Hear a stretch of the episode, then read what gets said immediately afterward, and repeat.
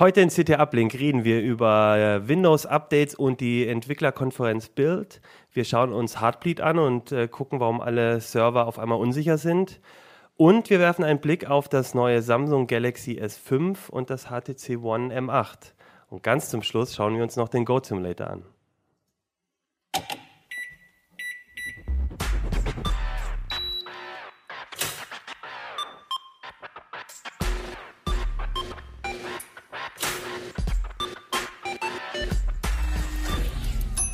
CT Uplink. Hey! Das Startmenü kehrt zurück. Kölle Alarm. Herzlich willkommen zu CT Uplink, äh, dem Podcast aus Nerdistan. Ähm, heute wieder mit der CT, CT Nummer 9, aber eigentlich reden wir gar nicht so viel über das aktuelle Heft am Kiosk, weil so viele Sachen ähm, spannend und aktuell äh, neu passiert sind. Äh, mein Name ist Achim Bartschok und ich bin hier nicht alleine. Ich bin hier mit Hannes Schirulla aus dem Hoodie-Ressort. Magnum PI, nein, äh, Fabian Scherschel aus dem Security Ressort. Und Hajo Schulz aus dem Software-Ressort. Ja, Hajo, wir bleiben auch gleich bei dir, denn du warst auf der Microsoft-Konferenz Build. Das ist eigentlich eine Entwicklerkonferenz. Genau. Aber ist ja irgendwie auch so für Consumer immer interessanter, weil dort ja auch irgendwie Consumer-Themen, habe ich das Gefühl, durchaus auch vorgestellt werden inzwischen. Ähm, wie war es denn so? Also wie, wie darf man sich so eine Konferenz vorstellen? Ja, es ist schon eine Entwicklerkonferenz. Also es sind da 5000 Entwickler auf einem Haufen, äh, ganz viele Nerds.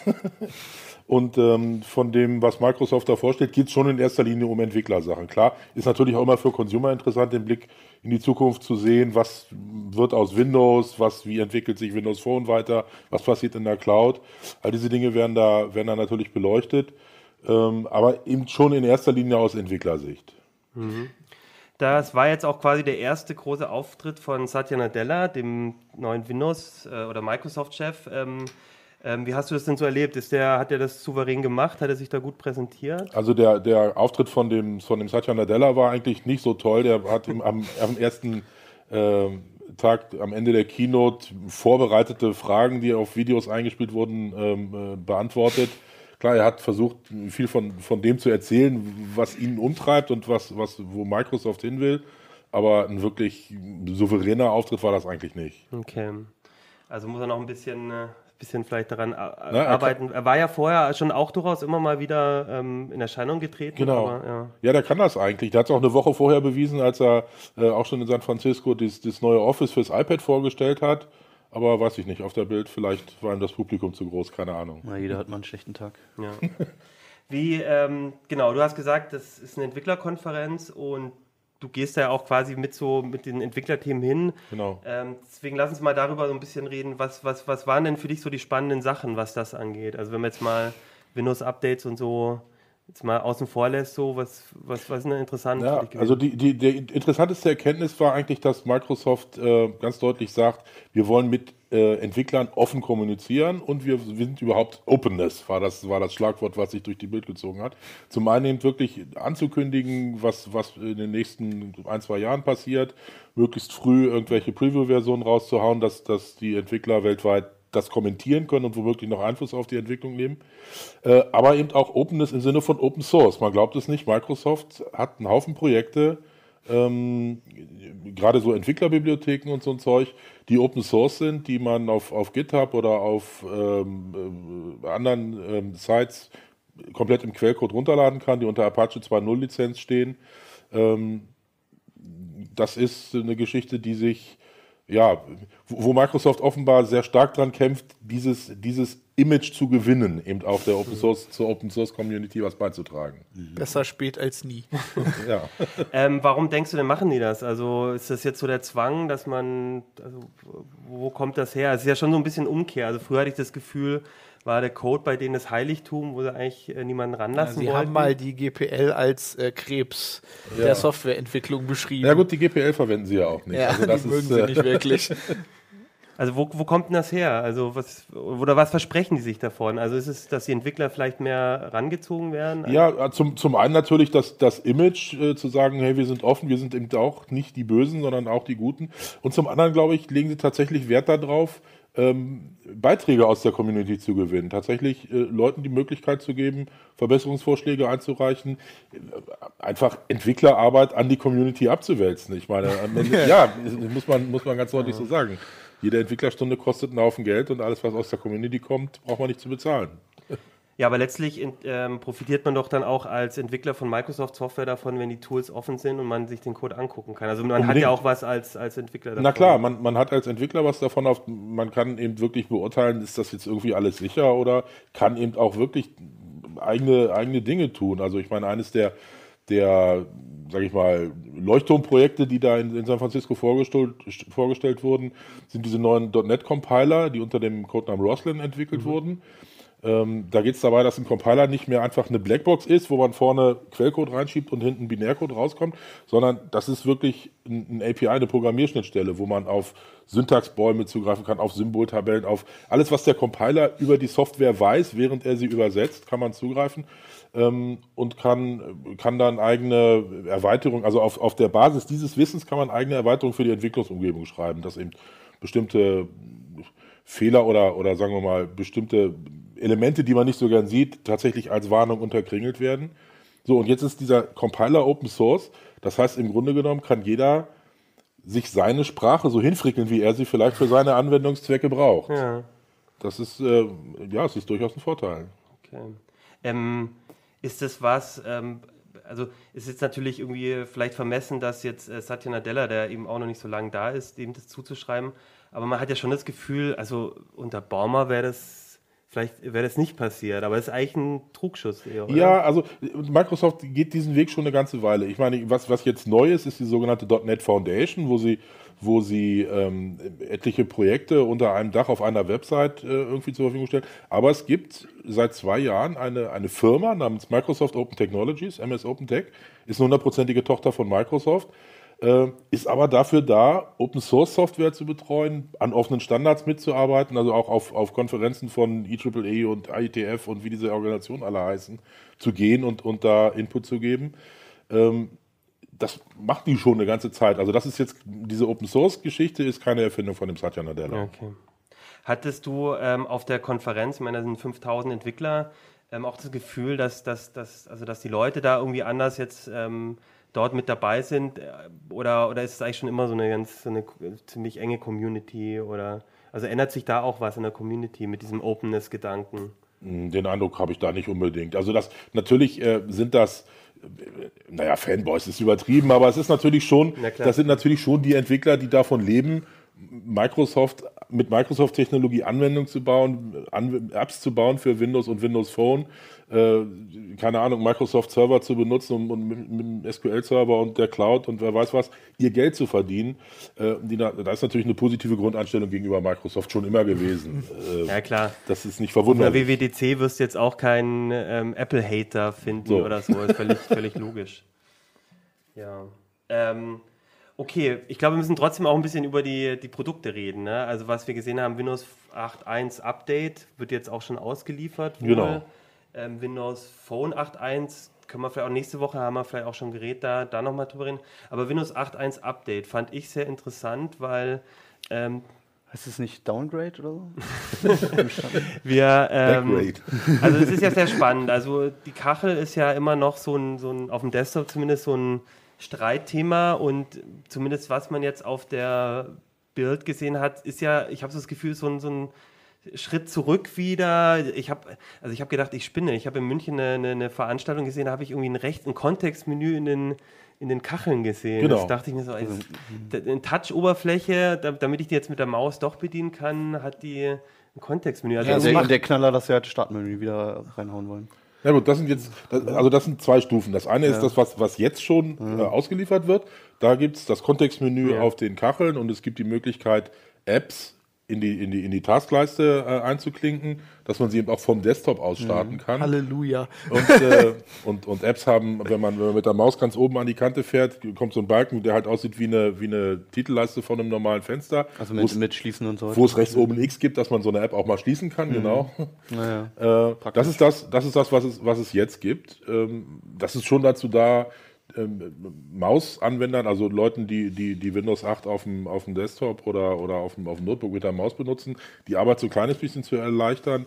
Der große Sprung kommt irgendwann, keine Ahnung, also höchstwahrscheinlich noch dieses Jahr. Ich rechne, Mhm. das wird spätestens in einem halben Jahr soweit sein. Ähm, da soll das Startmenü tatsächlich zurückkommen, also irgendwie in einem etwas neuen Gewand, aber schon so, dass das, wenn man links unten klickt, was hochpoppt, wo die, wo die Programme und Apps und so drin sind. Äh, Und es Kacheln soll, auch. Bitte? Und Oh, Kacheln. ja, gerade ja. auch die Live-Files, Vielleicht, genau. wir, wir können jetzt angucken. Es, war, es gab ja eine Demo. Ähm, ich hatte so das Gefühl, die war schon, also das ist jetzt vielleicht noch nicht unbedingt das, was am Ende zu sehen geben wird. Relativ schnell mal was gemacht, aber so als, als Demo, um es zu zeigen. Vielleicht können wir es mal kurz einblenden. Und wenn jetzt alles gut geht, dann geht die Zeit nicht weiter, obwohl ich draufgeklickt habe. Ach, schade. Moment. Das ist jetzt schon das Video. Ah ja, okay. Das ist der Vorführeffekt.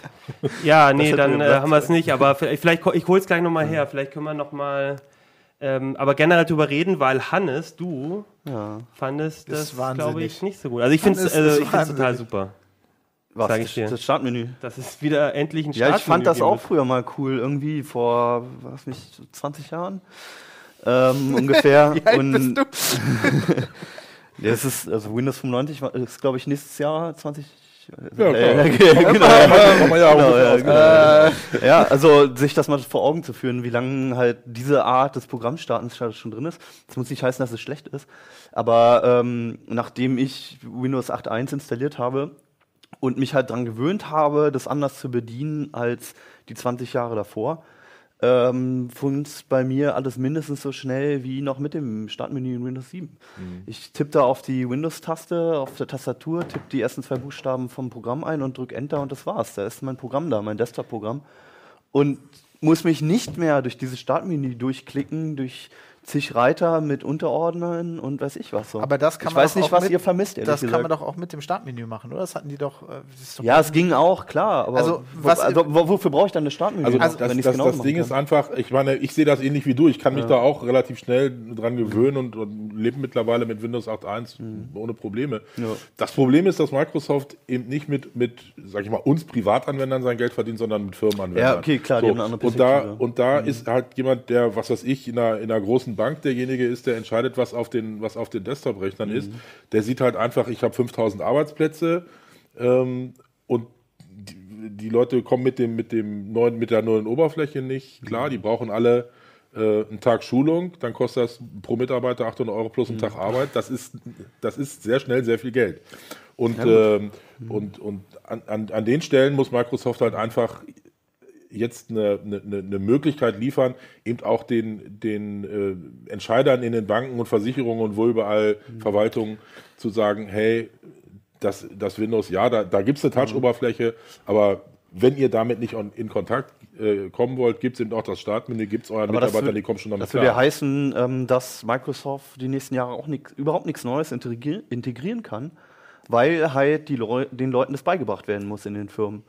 Und irgendwann muss halt dieser Schritt dann kommen, dass die halt beispielsweise eine Schulung kom bek Ich- bekommen ich- und wissen, okay, es gibt kein Startmenü mehr, sondern ich starte die Programme anders. Ich hätte ja nichts gegen diesen, gegen das Neue und dass man Leute schulen muss. Aber denkst du nicht, dass die Kacheln, wenn ich, ein, wenn ich einen Desktop-Rechner habe, wo ich keinen Touch habe, die totale Platzverschwendung sind?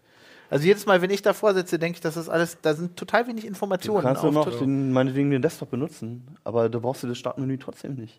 Ja, ich bin Linux-Benutzer, ich benutze Aber- eine Kommandozeile. aber- aber ich genau- brauch's mir nicht zu erklären. Aber Aber genau das, was Fabian anspricht, ist mein Problem. Mein Problem ist, dass ich die Kacheln eine super Idee finde. Und zwar auf Smartphones finde Ja. ich das eine richtig tolle Idee und selbst auf Tablets. Aber ich finde es halt, ähm, die Kacheln sind auf den Desktop gewandert, aus meiner Sicht, weil Microsoft wollte, dass alle Kacheln gut alles finden, dass gleich alle sich aussieht. Windows-Phones kaufen, dass alles gleich aussieht. Die Strategie dahinter ist ja erstmal egal. Also ja, zwei nein, Punkte. Nee, nee, stopp. nee. Ja. Und das ist aber nicht das, was der Nutzer eigentlich will. Der Genau, Nutzer will keine genau. großen Kacheln auf einem Desktop, den ich mit einer Maus Nee, bediene. der, den Nutzer gibt es sowieso Okay, nicht, offensichtlich. Ja. nee, aber Ich- es ist, ist okay, ja nicht ich nur das, der- ist ja nicht ich nur der- das, ja. dass Microsoft das macht. Also Ubuntu macht im Moment bei Linux genau, also die machen Mhm. genau das Gleiche. Die wollen eine Oberfläche auf dem Desktop, auf dem Smartphone und auf dem Tablet. Mhm. Und das hat, setzt sich einfach nicht durch, weil die Idee nicht funktioniert. Ihr geht von dieser Strategie aus und kritisiert diese Strategie. Und äh, dazu mal zwei Sachen. Also erstmal finde ich es interessant, dass du ähm, den ganzen Zusammenhang dein Problem nennst, weil ich das genauso sehe, dass es ein Problem des Nutzers ist oder man es pro- zum Problem machen kann. Das ist kein Problem des Programms, das ist nicht schlecht gemacht. Wir müssen die Ähm, Nutzer und- einfach Gehirn waschen. Und Was? zweiter Punkt zum Thema Größe, irgendwie Platzverschwendung. Die Kacheln lassen sich ja auf die Größe einer Verknüpfung verkleinern. Und dann kannst du genauso viele ähm, Verknüpfungen auf den Kacheloberfläche hauen wie auf deinen Desktop. Aber, aber du siehst doch jetzt, du siehst doch jetzt, was allein das, was Microsoft jetzt mit Windows 8.1 Update macht. Da sieht man, die holen jetzt wieder die ganzen Mausbedienungen in diese Kacheloberfläche. Es ist völlig Das ist wieder ein anderes Thema. Du hast drei Ja. verschiedene Stellen, wo du irgendwie, ein, glaube ich, eine, eine App zumachst, du hebst App, also diese Vermischung. Ich, also mein, wenn ich, wenn ich da das sagen hätte, ich würde Folgendes machen. Ich würde sagen, der, die Kacheln sind ein Launcher, der ist bei Tablets standardmäßig der Standard-Launcher und auf dem Desktop kann man den zuschalten, wenn man verrückt genug ist, das gut zu finden auf dem Desktop. Und dann ist okay, aber der standardmäßig aus oder vor allem kann ich ihn standardmäßig rausnehmen. Und dann wäre das alles, wäre mir das alles Oder so teilen, wie es Apple macht. Aber mir, ist, genau, aber mir das aufzuzwingen, Genau. so eine Kacheloberfläche, das Tun sie ich- doch gar nicht. Du kannst jetzt kann schon auch- auf den Desktop direkt Ich kann jetzt schon auf Linux oder Nein, du kannst jetzt schon direkt ja, auf den aber De- hast du, das Desktop mal, booten. hast du mal ein Tablet oder no, vor allem ein Notebook mal benutzt? Du fällst immer wieder auf diese Kacheln. drüber. Nein. Du stolperst Und wenn immer du da wieder. direkt reinbootest und äh, keine Apps benutzt, keine, keine Kachel-Apps, dann Also wenn ich jetzt Ja, dass du musst- mal mit der Maus irgendwo hin ne, an die Seite fährst, dann öffnen sich wieder die, die anderen Menüs. Also Du musst schon, du musst dir schon deine Anwendung halt irgendwie entweder auf den Desktop legen oder in die Taskleiste. Also du musst Klar. Dinge tun, ne? Das musstest du ja bislang auch immer, dass das, du schnell rankommst. Ne, das Startmenü hat ja gelernt. Das hat ja, das hat ja Wie viel, brauch, wie viel Klicks brauchte man beim Sta Startmenü, um ein Programm zu äh, starten? Meistens drei, das Start- Meist- meistens drei Klicks. Nee, meistens, meistens zwei, weil, weil die Sachen, die man oft benutzt hat, sind ja nach oben gewandert. Immer noch einer mehr als mit einer Kachelverknüpfung. und du hast Ja, da brauchst du, musst du auch erstmal hin. Also, Und, und du hast das Suchfenster dort ja auch gehabt, in dem du, äh, wo du Apps ähm, genauso wie Ja, aber das wenn du das Suchfenster ähm, ständig benutzt, dann brauchst du das Startmenü nicht mehr, weil du das, die Programme sowieso durch Ja, die genau. Eingabe im, im Ja, im aber das ist dann Suchfeld- einfach, das ist dann einfach irgendwo Geschmackssache, ob ich den, Ja. ob ich so, einen- so einen Suchbegriff ins Startmenü oder in diese Kacheloberfläche eintippe, ist letztendlich ähm, Genau. hat, Es hat ist ist die gleiche Mechanik. Es sieht nur irgendwie doof aus, wenn ich eigentlich im Desktop arbeite und dann und dann auf diese Kacheloberfläche Mein Gott, also- runterfalle oder wie auch immer. Also das ist, das ist, es sieht einfach anders aus und und durch diese durch diese neuen Geschichten, die jetzt drin, sind, es ist einfach inkonsistent. Ich hab, wir haben gestern Mhm. einen Kollege, der hat normalerweise seine ähm, seine Taskbar links angeklebt. Das ist er halt so gewohnt. So jetzt hat er jetzt hat er da die Taskbar und halt gleichzeitig noch die History der Apps und das ist das ist krude. Und auch die, die, die, die Apps im Fenster, die es jetzt, äh, die es dann geben wird, ja, ich weiß nicht, das ist irgendwie, Also ich, also ich habe die Taskbar rechts in der Seite und habe da keine Probleme mit dem Menü. Also ich habe jetzt ungefähr fünf Minuten parallel versucht, dieses Video zum Laufen zu bringen. Es klappt nicht, aber wir haben hier einen Screenshot. Vielleicht können wir den nochmal einbringen, wie das sich jetzt Microsoft so ein bisschen vorgestellt hat. Das sieht man jetzt nicht richtig gut. Ähm, Startmenü aber mit Kacheln, genau, man ne? hat ein Startmenü und dann aber noch die Kacheln, weil mir bloß nicht die Kacheln. Ich finde das eigentlich. Also ich glaube, ich sieht- glaub, da sind wir uns einig, dass das, diese Mischung aus beidem, diese Vermischung Schwachsinn ist. Nein, ich hätte jetzt gesagt, das sieht eigentlich ganz gut Ja, aus. du, Also, hast du, hast du, seit Was wann hast- hast du kein Windows eigentlich was mehr hast angefasst? du bist gegen. doch Oh, Linux, ich oder? spiele auf äh, Windows. Also ich benutze Windows 7, ja. Ich finde das, Das gar heißt- nicht schlecht. Ich mein, was hast du gegen das Startmenü? Hast du irgendwie ein Kindheitstrauma? Oder Nein, ich finde nur das neue Konzept finde ich auch brauchbar und also wie gesagt, also wo wir uns zumindest einig sind, ist halt, ähm, dass man, dass Microsoft das konsequent verfolgen Ja, sollte. Das habe ich auch in meinem stimmt. Kommentar geschrieben Genau. als letzten Satz. Meinetwegen, dann macht das Startmenü wieder rein und dann schmeißt aber bitte diese Kacheln und die Das unterschreibe ich. aus. Da gebe ich dir recht. ah, also ich sehe es, ich sehe es ein bisschen anders. Ich sehe einfach, ich sehe einfach, dass Mausbedienung und Touchbedienung zwei Paar Schuhe sind. Und, und die muss Ja. man auch mit zwei unterschiedlichen Ja, ja. Designs oder Paradigmen einfach abdecken. Aber das widerspricht ja nicht dem, was ich gerade meinte. Also meinetwegen dann auf Touch-Geräten dann ein Okay. Betriebssystem formen, die halt. Also ich finde es zum Beispiel ganz konsequent, wie Apple es macht. Da kann man auch drüber diskutieren. Aber dass halt in einem, in einem Mac OS bislang einfach es keine Touch-Bedienung gibt und es funktioniert, weil man halt generell bis auf natürlich auch einen Gesten mit Trackpad oder Trackpad, genau. gut, aber das funktioniert oder eine Maus verwendet. Okay. Und also äh, vielleicht sieht man auch schon an hier an unserer Runde, was Microsofts Problem ist, dass es halt so viele Nutzer mit so vielen verschiedenen Anforderungen und Vorstellungen gibt von einem idealen Betriebssystem. Und entsprechend Microsoft sich, glaube ich, auch noch einfach noch nicht so richtig traut zu einer Strategie. Ich- zu ich weiß nicht, ich Weil glaub- halt bestimmt zwei von vier Leuten bei uns Ich- jedes Mal verloren Ich glaube, die haben zu der Strategie gestanden. Microsofts Problem ist, dass die sowas durchsetzen. Die wollten und das, genau, ja, und die das dann das nicht. durchsetzen und es ist halt in der Industrie einfach nicht Genau, und aber Apple, wenn die sowas machen, dann halten die das auch durch. Microsoft geht dann irgendwann hin und hört auf seine Kunden. Ja, bei Apple hast du halt Gläubige und nicht Nutzer. Naja. Ja, es, Gibt, es gibt halt wenige Firmen, wo, wo eben, wie ich sagte, 5000 Apple-Arbeitsplätze sind oder so. Ne? Ja. Okay, ich glaube, da ist viel Diskussionspotenzial immer noch da. Vielleicht müssen wir auch einfach mal das Update alle ein bisschen, also bis auf den Linux-User, mal ein bisschen ausprobieren und, ähm, und uns nochmal angucken und nochmal noch mal dann drüber nachdenken. Ähm, aber ich würde sagen, jetzt kommen wir mal zum, zum zweiten Thema, ein Online-Thema. Und wenn Fabian dabei ist, dann wird ja immer, Gruselig. ist ja immer alles, alles im Argen. Also diesmal ist, diesmal ist wirklich schlimm. Ähm, also ähm, wir haben das, wir haben darüber diskutiert, ob wir das so nennen sollen. Wir haben es SSL GAU genannt, weil es wirklich ein Riesenproblem ist. Also ähm, Größte anzunehmende Unfall. ja, schon wirklich fast. Also es ist, ist ein wirklich großes Problem. Ähm, Was es, denn? es geht darum, SSL ist ja verschlüsselter Internetverkehr. Da machen wir ja viel drüber, Internetbanking. Ähm, es gibt eine Bibliothek, die heißt OpenSSL. Das ist eine Open Source Bibliothek, die wird von zwei Drittel aller Server, die sichere Internetverbindungen machen, benutzt. Die hat ein Protokoll, das nennt sich Heartbeat. Das ist dazu da, um diese Verbindung am Laufen zu halten. Also ich schicke, ich als Client schicke dem Server ein Datenpaket, ist egal, was da drin ist. Der Server schickt mir das gleiche Datenpaket zurück, um, zu, um mir zu sagen, die Verbindung ist okay. So, und das haben die halt in OpenSSL vor zwei Jahren oder so implementiert. Und diese Woche kam, äh, ich glaube, also Fahr- Sicherheitsforscher haben das gefunden, einer war von, war von Google, die haben äh, das super benannte Heartbleed, sie haben so eine Seite gemacht, heartbeat.com und haben das, haben das gesagt, da gibt es eine richtig schlimme Lücke. So, die Lücke funktioniert so, ich habe da mal so eine, so eine Grafik mitgebracht. Ähm, also, die funktioniert so. Ich als Client schicke dem Server ein Paket. Ähm, die maximale Größe dieses, dieses Paketes, genau, ist ja. 16K. Ich, das ist aber bei mir, ich schicke dem einfach nur ein Byte als, als Client. Ich sage ihm aber, das Paket ist 16K groß. So, was der Server jetzt machen muss, ist, er muss das ja in den Speicher kopieren bei sich und dann wieder rauslesen und äh, weil er ein anderes Paket zusammenbauen muss, das er mir zurückschickt und das da wieder reinschreiben. So, der schreibt das eine, eine Byte in den Speicher und beim Rauslesen glaubt er mir, das Paket wäre 16K groß zu, gewesen, ohne eigentlich zu checken, was habe ich denn da gekriegt. So, und dann geht er hin, fängt bei dem einen Byte an, was ich ihm geschickt habe und liest 16K aus. Was immer da gerade in dem Genau. Fächer steht. Das, was daneben steht, kommt dann mit da rein, das packt er in ein Paket und schickt mir das. So, das ist deswegen so ein großes Problem. Das ist natürlich ein Buffer-Overrun, aber es ist kein typischer Buffer-Overrun, weil das, nicht, das Programm nicht crasht. Du kannst als Serverbetreiber nicht feststellen, dass das gerade passiert ist.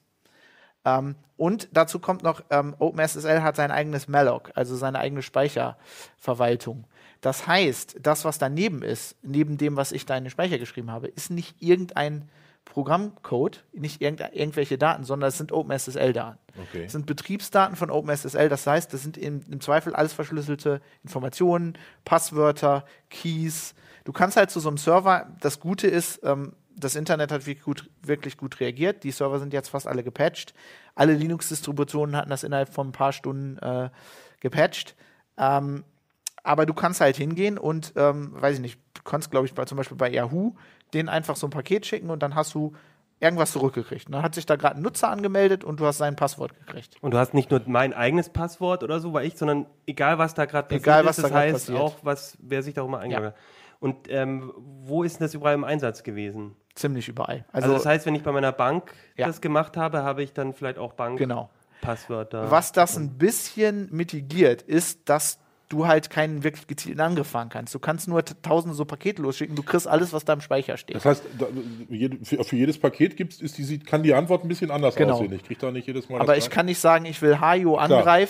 Ich muss schon, wenn du dich gerade bei der Bank anmeldest, denen dann auch in dem Moment genau ein Paket dass, schreiben. dass mein, meine Daten halt gerade zufällig in dem Speicher sind, an der Stelle, wo dieses eine Byte Genau, gespeichert Gut, wird. aber ich, im Zweifelsfall ist mir ja wurscht, wer da jetzt kommt, wem sein Konto ich äh, Genau. ausräume. Ja, ja. Was, Also, wir, was wir gestern erfahren haben, ist, ähm, die IFF hat, ähm, da hat einer Logdaten ausgewertet und gesehen, dass es ein Botnet wohl gibt, was das schon Mona seit Monaten ausgenutzt hat. Also was wirklich im Internet einfach, einfach Daten mitgeschrieben hat. So, das Problem dabei ist, das scheint ein Botnet zu sein, was sonst auch IRC-Chat äh, abhört. Ähm, was halt so, wo die ganzen Programmierer und die ganzen Freaks, ne, wir Linux-User, wir nutzen das noch. Hm, wer Ähm, hört denn IRC-Chat so ab Genau. gerne? Äh, jetzt ist die Frage, wer hört das ab? Das sind wahrscheinlich keine äh, Cyberkriminellen, weil die würden irgendwas mit Banken machen. Das scheint eher No Such Agency oder so zu sein. Also wir wissen es nicht. Ähm, es ist ein richtig, richtig heftiger Bug. Ähm, uns haben ganz viele Leute gefragt, was soll ich denn jetzt tun? Ganz viele Sicherheitsexperten haben im Internet gesagt, alle Passwörter ändern. Ähm, mein Ressortleiter Jürgen Schmidt hat dazu einen Kommentar geschrieben äh, bei Heise Online und gesagt, ähm, das ist natürlich jetzt, es ist einfach für einen Sicherheitsexperten zu sagen, ihr sollt alle eure Passwörter ändern, aber so ganz so einfach ist es halt nicht. Also dann bin ich als Sicherheitsexperte aus dem Schneider. Aber wir hatten vor einer Woche das BSI-Problem mit den ganzen E-Mails. Da solltet ihr alle eure E-Mails, äh, eure Passwörter ändern. Sollen wir die jetzt wieder ändern? Ich meine, sowas passiert jetzt ständig. Ja, und vor allen Dingen, ich meine, wenn ich mein Passwort ändere, weiß ich ja noch gar nicht, keine Ahnung, ich, bei meiner Bank weiß ich ja noch gar nicht, haben die ihre Server schon gepatcht oder Genau. gebe ich denen mein neues Passwort schon in die gleiche Lücke wieder rein? Banken sollten jetzt gepatcht haben. Also die, als Serverbetreiber sollte man auf jeden Fall auch seine Zertifikate auswechseln, weil es kann sein, dass irgendein die Zertifikate, die Private Keys abgegriffen hat. Das machen die jetzt, aber auch ganz viele CAs haben schon gesagt, wir, wir bieten die umsonst an, damit die nicht alle wieder ähm, die Zertifikate bezahlen müssen. Aber also ich persönlich würde mir, ich würde vielleicht die wichtigen Passwörter ändern. Also wenn da wirklich Geld dran ist. Andererseits, wir hatten auch Stimmen in der Redaktion, die haben einfach gesagt, pass mal auf, ich mache mir da gar keinen Kopf, wenn meine, wenn mir jetzt auf meinem Konto irgendwie Geld abgehoben wird äh, und die finden raus bei der Bank, dass das diese Lücke war, dann ist das schon, könnte man schon sagen, dass die Bank dafür haftbar ist. Ja, weil es ja auch echt ein blindes Vertrauen. Ich meine, es ist ja nicht nur die Bank. Ich meine, ich habe irgendwo mein PayPal-Konto mit drin. Ich habe irgendwo noch andere Sachen. Das sind private Daten. Wenn es, wenn es jetzt wirklich die, ähm, die Geheimdienste sind, dann sind das vielleicht auch meine, dann ist es vielleicht mein E-Mail-Konto. Ich meine, das ist auch alles. Ja, also über solche ja, also Sachen Ich meine, das ist ja nicht nur muss man das, was meine Bank macht, sondern das ist halt auch das, was, was ich am privaten. Also es ist ja alles. Ja, ich würde sagen, wenn du dir Sorgen machst über so ein Passwort, über so einen Account, änder, änder das Ja, Passwort. Aber ändern, nicht kurz. alle, weil, weil das macht einfach, also ich meine, man hat ja so tausend so Foren und irgendwelche, wo man einmal gepostet hat. Ich meine, wie wichtig Ja. ist das? Naja, ich glaube, der wichtige Tipp ist einfach, und der ist, der ist ja jetzt nicht in, neu in, im Zusammenhang damit, dass man eben dasselbe Passwort nicht Ja. bei, bei unterschiedlichen Diensten verwendet. Das haben wir schon bei der BSI-Sache gesagt. Also wir machen das alle, machen wir uns da Mhm. nichts vor. Ich habe das auch schon gemacht. Mama, Ähm, bitte. Nicht dasselbe Passwort. Du, du lachst, meine Mutter war einfach bei dem BSI-Ding übrigens betroffen. Da habe ich ihr schon gesagt, du musst die Passwörter ändern. Jetzt nochmal. Ich meine, also wir machen das alle. Wenn man das macht, jetzt ist der Zeitpunkt, wo man das vielleicht mal ändern sollte, wo man sich mal so den Impuls jetzt äh, gekriegt hat. Ja, das Nervige Tritt in vor allen Dingen, wenn es heißt, mal eben Passwort ändern. Klar, ich ändere mein, mein, mein Mail-Passwort. Das heißt, ich habe das auf dem PC zu Hause, auf dem PC im Büro, auf meinem Handy, auf irgendeinem Tablet. Überall habe ich einen Client, der sich da automatisch anmeldet. Und überall muss ich das Passwort noch ein. Mail ist übrigens ein gutes Stichwort. Also die ganze Berichterstattung, die wir im Internet hatten darüber, war jetzt halt, oh ja, Server, Server, ganz wichtig, SSL und so. Aber das betrifft auch Mail. Also die ganzen klar. Mails, ja, Ja, klar, aber da haben total, ja genau, da haben klar. total viele Leute überhaupt nicht drüber nachgedacht, ähm, dass das auch äh, den ganzen E-Mail-Verkehr betrifft. Also das ist schon eine wirklich heftige Lücke. Also Bruce Okay. Schneier, äh, hier der Chuck Norris, der Security, hat irgendwie gesagt, auf einer Skala von 1 bis 10 ist es eine 11. Okay. Also ich finde es Wow. ich, ich find's nicht ganz, ganz so schlimm, weil es wirklich zufällige Sachen, also das ist jetzt nicht so ein, so ein Geheimdienstproblem, das ist ein Geheimdienstproblem. Es ist, ist jetzt nicht, also ich kann Achim angreifen. Also Ja, aber es ist halt schon im Grunde genommen so, sag ich mal, man kann durch ein Schlüsselloch gucken. Man weiß zwar nicht, was man dahinter findet, aber, aber man, man kann halt irgendwie, ja, und vor allem konnte man das, wenn man von der Lücke wusste, das über Monate, vielleicht jahrelang machen, ohne dass das irgendeiner gemerkt hat. Das ist das Ja. wirklich Schlimme. Der Da- da sind Serverbetreiber Daten gesammelt worden seit Jahren. Ja, das ist ein Protokoll, das ist so, das soll so funktionieren. Da ist kein Logfile, wo irgendwie reingeschrieben wird, hier, äh, der schickt mir gerade einen Heartbeat. Also, das ist einfach, äh, ja, scary. Okay. Vielleicht sollten wir dich nicht mehr in der Sendung mit dabei haben. Ich will das eigentlich alles gar nicht hören. Aber das heißt also schon Passwörter nochmal vielleicht unter Umständen ändern an den Stellen, wo es wichtig ist, aber auch nicht völlig in Panik geraten. Genau. Und okay. Ich brauche jetzt nochmal ein schönes Thema. Hannes, du hast, glaube ich, ein schönes dabei. Du hast zwei Smartphones dabei, die testest du gerade nicht, also die sind noch nicht in der neuen drin, sondern die Nee. kommen, denke ich mal, ins nächste Heft. Ausgabe, ja, genau. Ähm, und sind ja doch so mit die pf, am meisten beachteten Geräte in diesem Jahr so bisher, Ja. würde ich sagen, oder? Ja, also ähm, ich kann jetzt auch schon sagen mit Recht. Ähm, ich habe hier einmal Samsung Spitzenmodell, das S5. Sieht man jetzt relativ wenig, schwarzer Klotz. Ähm, mit Pulssensor und allerlei Spielereien ansonsten noch. Und halt der Konkurrent des HTC One M8, in Klammern M8. War Wieder unheimlich geschickt gewählt, der Name, mit Alugehäuse etc.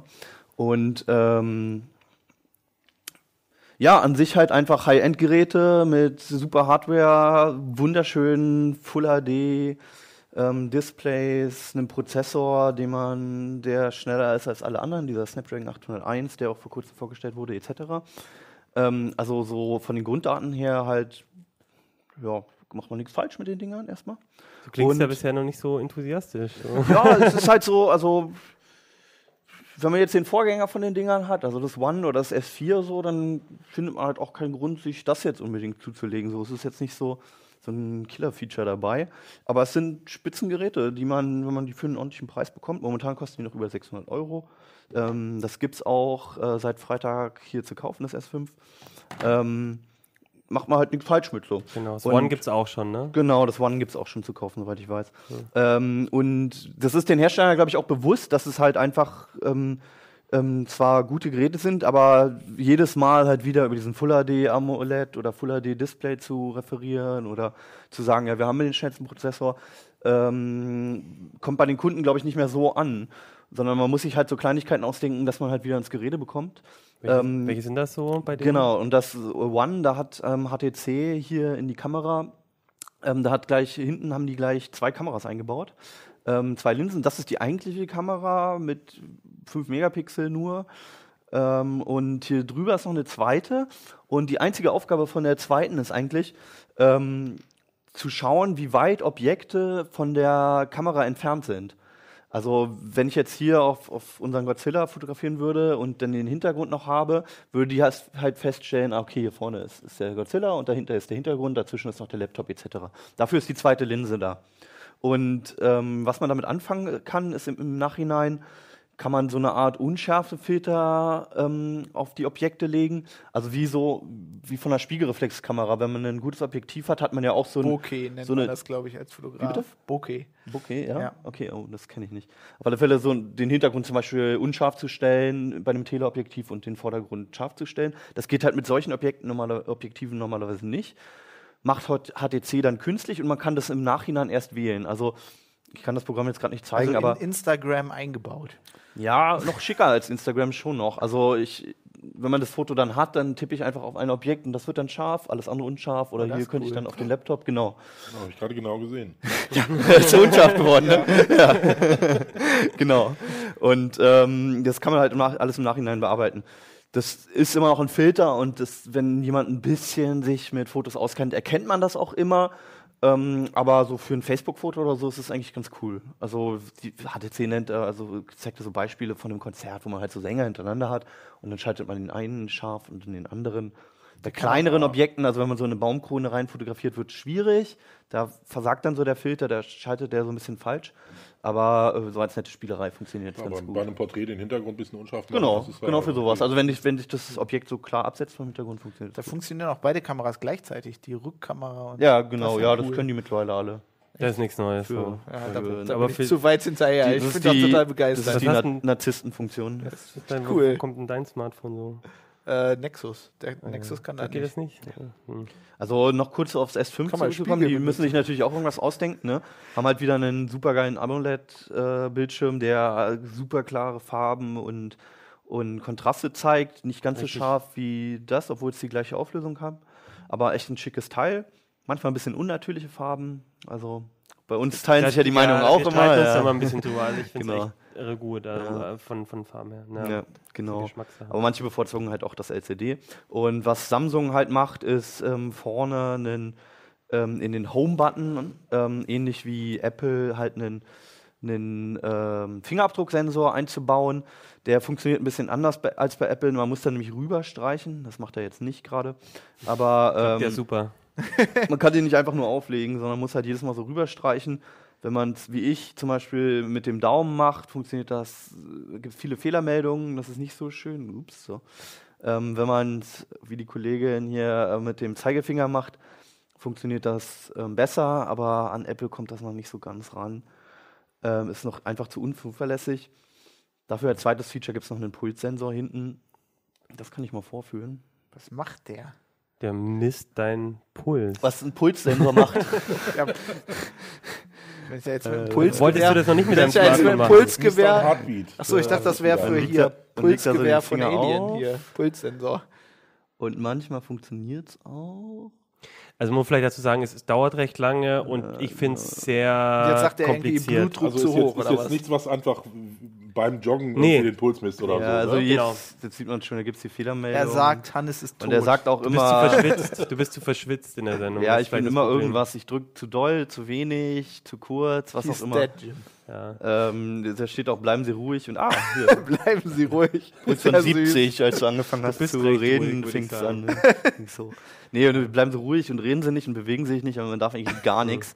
Für den Sport eignet sich das nicht, das ist erst halt Genau, man, eigentlich möchte man, man möchte laufen und während des Laufens irgendwie den Puls messen, das geht halt nicht. Was ich aber noch ein Vielleicht cool spannendes, für so ein Dating oder sowas so als Gag, aber ähm, was ich ganz spannend finde, ist noch, dass auch ähm, wassergeschützt ist. So Ja, stimmt. ist, weil Das ist so eine Sache, die ist nichts, womit man die Leute aus dem, äh, hinterm Ofen herlocken kann, aber was einem im Alltag halt doch mal was bringen kann. Und deswegen, ja, ist, ich finde es auch, ich finde es immer auch gemein, äh, so ein bisschen unfair den Herstellern gegenüber immer zu erwarten, dass sie jedes Mal irgendwie ein krasses neues Feature haben. Die Geräte finde ich sind super. Nee, genau, also wie am Anfang gesagt, ne, das ist halt die Standard-Features, das, was man, was worauf es eigentlich noch beim Smartphone ankommt, dass das Display irgendwie gut ist und dass die nicht ruckeln, dass, Dass die die, Au- Laufzeit- Laufzeit lang ist und so weiter.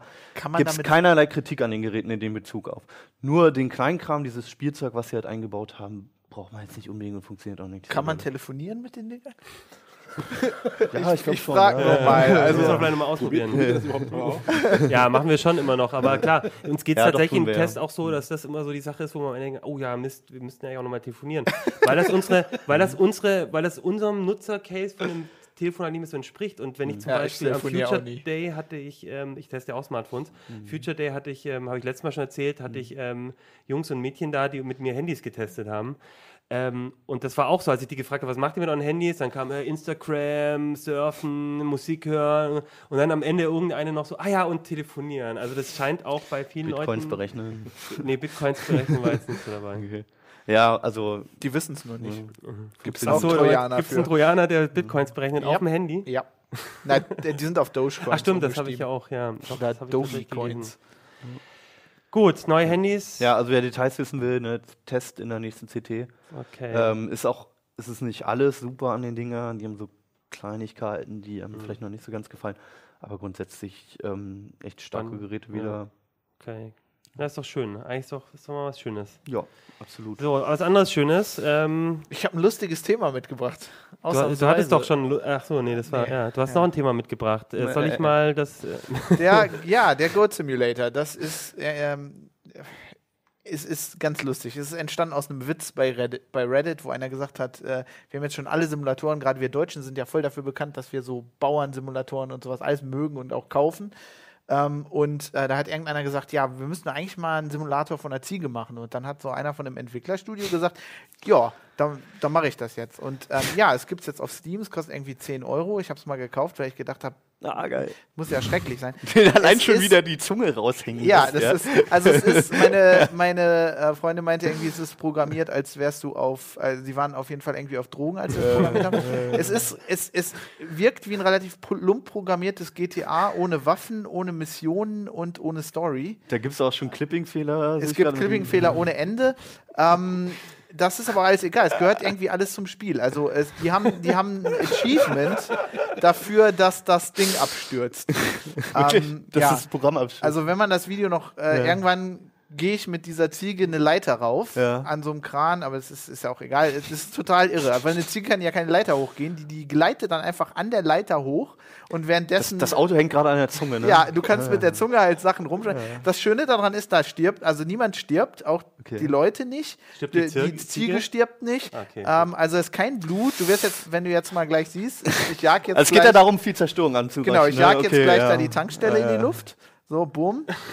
auch, auch sehr schön das Achievement. Michael Bay ist ganz toll. Also es ist, die haben sehr viel Insider-Humor. Du kannst irgendwie, äh, du kannst bei dem, Ent die haben das Entwicklerstudio eingebaut, da kannst du reingehen, dann haben die oben äh, Flappy, äh, Flappy Goat kannst du spielen.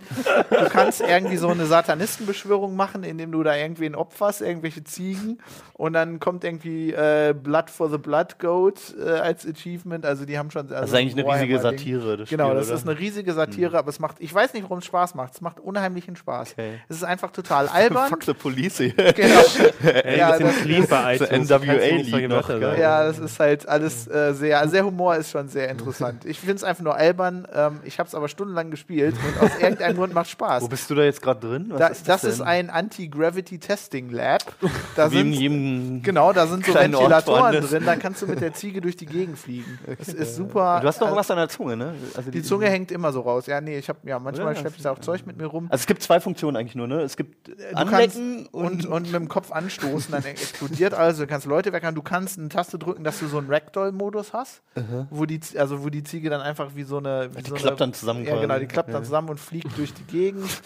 ähm, also es, ist, es ist total übertrieben. Ähm, aber es macht Ich Spaß. dachte, das wäre irgendwie ein April-Scherz. ich das Das ist am 1. War's ja April ursprünglich, rausgekommen und wir haben da auch eine, ein, äh, eine, ein Review drüber geschrieben bei Heise Online und die Leute haben auch erst gedacht, das wäre ein April-Scherz. Okay. Okay, das Wichtigste, wo kann ich es kaufen und was kostet es? Äh, es gibt es bei Steam für 10 Euro. Okay. Also äh, du kannst es auch kaufen. Ja, das Wochenende ist gerettet, ha? Ja, es, also äh, ja, also es, es macht unheimlich Spaß. Cool. Okay, in dem Sinne würde ich sagen, wenn ihr mit dem Podcast durch seid, dann spielt doch ein bisschen Goat Simulator. Es scheint sich zu lohnen, Ich oder? kann es nur empfehlen. Okay. Und würde sagen, dann, äh, dann sind wir für heute fertig. Nächste Woche gibt es eine neue CT, die 10. Darin wieder spannende Themen und da werden wir auch wieder drüber reden. Hier bei CT Uplink. Definitiv. Bis nächste Woche. Ciao. CT Uplink.